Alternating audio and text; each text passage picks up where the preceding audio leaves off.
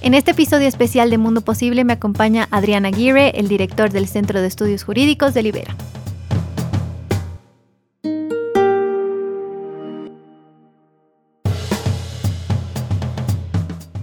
Hola Adrián, bienvenido al podcast Mundo Posible. Sé que hoy nos acompañas para hablarnos de un tema bastante importante que está dentro de, lo que tú has estudiado, de lo que, de lo que tú estás ejerciendo ahora, ¿no? Y es un problema que hay eh, actualmente en la justicia. No sé si nos puedes orientar un poquito más para que vayamos entendiendo. Hola Natalia, eh, sí, Sí, claramente. Bueno, primero es un gusto estar acá, eh, poder compartir algunas ideas eh, con ustedes en este podcast. Y yo creo que es importante iniciar con, este problema, ¿no? Que es un problema que, atañe a la justicia, a la búsqueda de, la justicia, y que es justamente la, falta, la carencia de buscar, de tratar de encontrar la verdad, ¿no?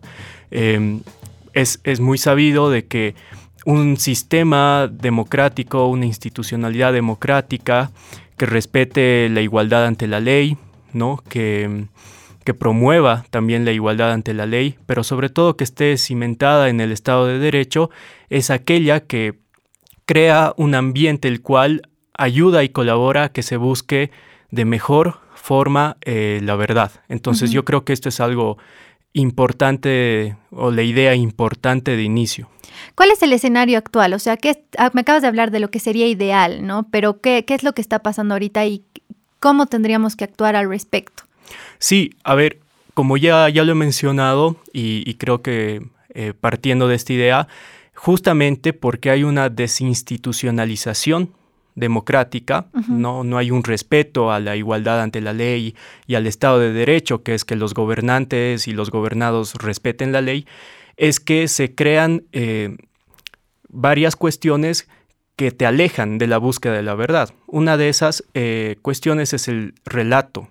Que que ¿De qué?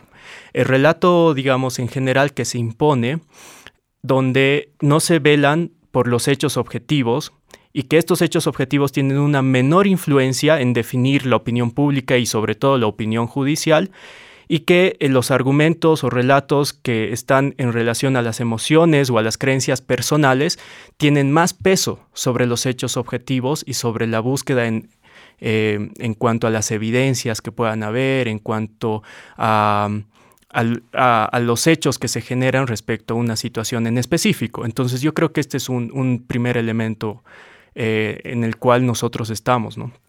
Ya, entonces me estás hablando de que estas personas, los gobernantes son los que crean estos relatos. No sé si me podrías dar un ejemplo para que pueda entender un poco mejor. Sí, eh, justamente tú lo dijiste muy bien, eh, Natalia, los, a los gobernantes les interesa este relato porque em, todo aquel que pretenda imponer su dominio al hombre ha de apoderarse del lenguaje. Esta es una premisa eh, general. Y yo creo que es importante mencionar de que aquí entra el segundo tema. Hay una falta de verdad, una carencia de buscar la verdad y que esto es aprovechado por los que detentan el poder a través de la manipulación del lenguaje. Ya. ¿no? ¿Y cómo es esta manipulación? ¿Cómo se da? A mí, a mí me gusta mucho eh, ejemplificar esto eh, bajo eh, la novela de George Orwell, 1984, que él, eh, bueno, la escribió a, en la primera mitad del, a finalizar la, primera mitad del siglo XX, y él señala cuatro ministerios en, el estado en el que él vivía, en el país en el que él vivía. Y esto evidencia y muestra un poco cómo es la manipulación del lenguaje. El primer ministerio era el Ministerio de la Verdad, el Ministerio de la Verdad eh, era el que eh, se encargaba de los asuntos referentes a las noticias, espectáculos, educación y artes. Estaba el Ministerio de la Paz, el que tocaba eh, o el que se encargaba de los asuntos de la guerra. El Ministerio del Amor, que era el que se eh, encargaba de los asuntos de la ley y el orden. Y finalmente el Ministerio de la Abundancia, que era el que eh, tocaba o se encargaba de los asuntos referidos a la economía del, del Estado. Entonces aquí se puede evidenciar cómo Em, claramente, si bien la ley y el orden es importante, pero esto no está muy relacionado al Ministerio del Amor. Claro. ¿no? Entonces, claro, no. Exactamente, no hay un sentido. O lo mismo con el Ministerio de la Paz, que es el que toca justamente los asuntos de la guerra. Pero el que me parece em, más complicado y tal vez el que se puede asemejar más a nuestra realidad es el Ministerio de la Verdad.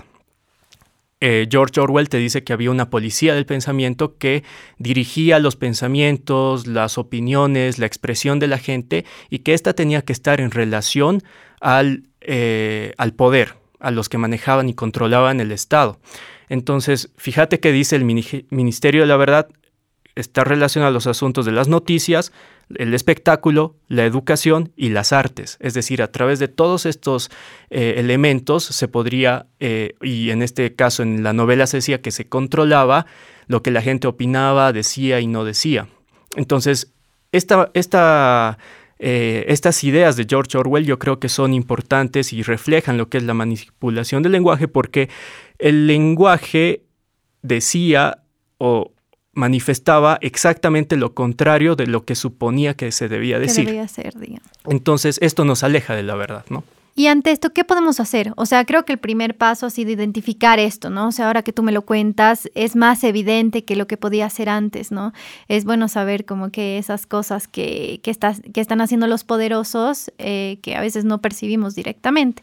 Pero, ¿qué podemos hacer? O sea, ¿qué es lo que hay que hacer? Es una muy buena pregunta porque este problema está relacionado a algo que yo creo que es muy evidente y es que estamos en un contexto, vivimos en una sociedad que está eh, con mucha información, la cual recibe mucha información de diversas formas, de diversas fuentes, y no existe la suficiente, no sé si decir capacidad o el suficiente tiempo o el suficiente, o, o encontrar, digamos, las suficientes formas para discernir esa información. Entonces yo creo que un primer paso es poder discernir, canalizar toda la información que nos llega, evaluarla, contrastarla. Eh, esto nos va a dar un primer paso, que es eh, descartar toda esta información que es manipulación y velar y tener la información que está basada en hechos objetivos.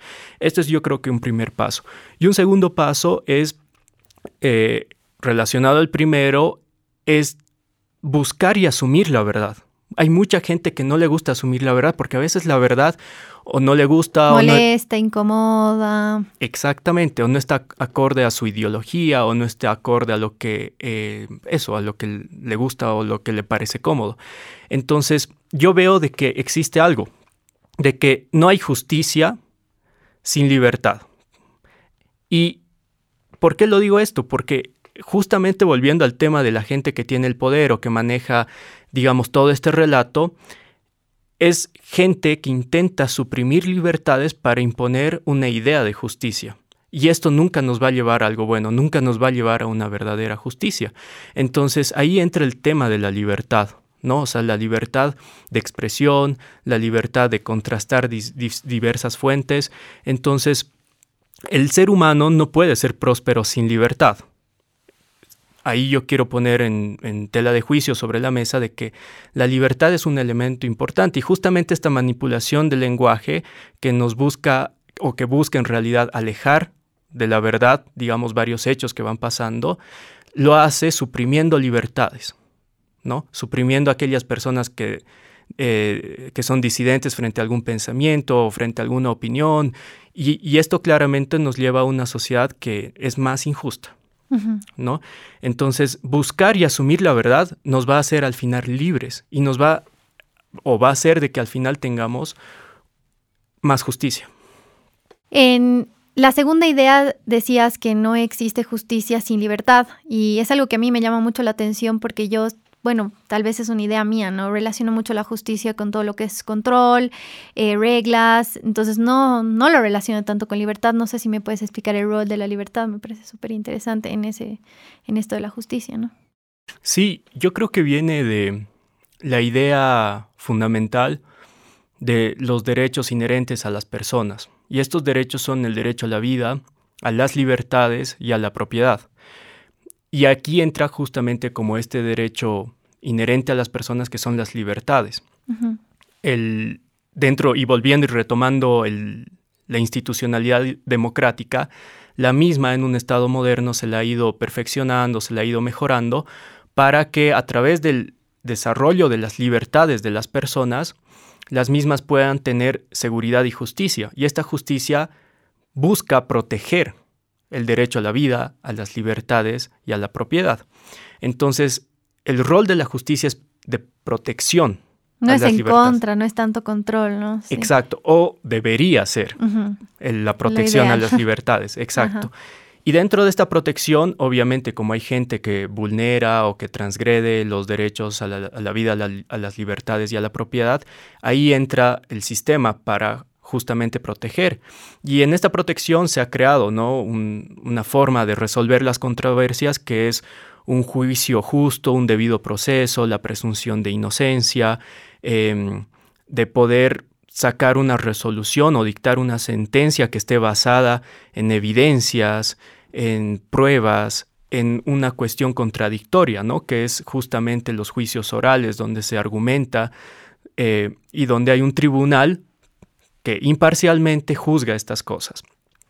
Y aquí entra de que existe en este proceso la libertad de expresarse, de defenderse, de buscar pruebas, de mm, poder contradecir incluso a los poderosos, porque este sistema no solamente protege a, los individuos, protege a los individuos también de los poderosos, del Estado, que el Estado tiene el poder coercitivo para restringirte las libertades o muchas veces otros derechos. Entonces, por eso se entiende que sin la libertad de que la gente pueda vivir en un Estado donde tenga libertad de expresión, libertad religiosa, libertad de locomoción, eh, y se le respeten sus derechos civiles y constitucionales, es que va a ser una sociedad más justa. Entonces, esa es la idea. Creo que el mensaje es claro, ¿no? Y es fuerte. Me parece que tenemos que hacer uso de esa libertad que tú dices que tenemos para poder defendernos, para poder buscar la verdad, porque creo que a veces estamos muy resignados a que la justicia no va a funcionar, a que todo está mal. Entonces, también nosotros tenemos ciertas herramientas en, nuestro, en nuestras manos para poder encontrar la verdad, para poder... Y estas cosas, desde las más pequeñas, ayudan a que, a que la sociedad sea un poco más justa, ¿no? Entonces, eh, para nosotros es súper importante hablar de este tema porque en Libera creemos en la libertad y es la, tenemos en un estandarte porque creemos que esa es la manera en la que la sociedad realmente va a llegar a ser próspera. Y nos hablabas de esa palabra particularmente. No sé si nos podrías ayudar un poquito con esa idea. Sí, yo mencionaba eh, que el ser humano no puede ser próspero sin libertad, que la libertad en la historia y en cuanto a la evidencia empírica ha hecho de que las sociedades, las personas puedan ser cada vez más prósperas, no solamente en ámbitos económicos, sociales, culturales, sino también en ámbitos de justicia, de protección eh, de, lo que es justo. Entonces, aquí hay este elemento que a mi parecer es, fundamental. Cuando se quita esta libertad, también se quita la prosperidad de una sociedad. Una sociedad es menos próspera. Y, y, es por eso que yo puse en tela de juicio y puse, digamos, y mencioné el tema de la verdad, porque eh, vivimos en un contexto en el cual, y lo reitero, ¿no? Se busca suprimir las libertades, que son tan importantes y, lo acabamos de hablar, ¿no? Que son importantísimas para que se cree un relato de que en pos de suprimir, eh, de suprimir estas libertades es que se va a tener una sociedad más justa. Y eso es un relato muy falso es una falacia. Y yo creo que la gente tiene que despertar y tiene que estar vigilante frente a este tema, porque no es posible que nosotros permitamos que nos supriman las libertades por un falso relato de justicia. Y esto se da, como lo digo, en, todo, en todos los ámbitos y también en cuanto a la prosperidad de las, de las personas. Entonces, con esto te invitamos a que disiernas bien, disiernas bien la información que te llega, tengas criterio propio ante esto y sobre todo vayas buscando la verdad y, ya, hagas uso de tus libertades, ¿no? Para, para poder ir avanzando en todo este proceso que, que cuesta un poco, pero que podemos lograrlo. Gracias por escucharnos. No te pierdas el siguiente episodio donde continuaremos hablando sobre el libro Más allá del orden de Jordan Peterson. Mundo Posible Podcast es de Libera Bolivia y estamos acá gracias a la Fundación Friedrich Naumann Países Andinos. No te olvides seguirnos en nuestras redes sociales. Estamos como Mundo Posible Podcast en Instagram y en Facebook. Las opiniones expresadas en este programa son de exclusiva responsabilidad de los participantes y no necesariamente representan la opinión de la Fundación Frederick Naumann, Países Andinos.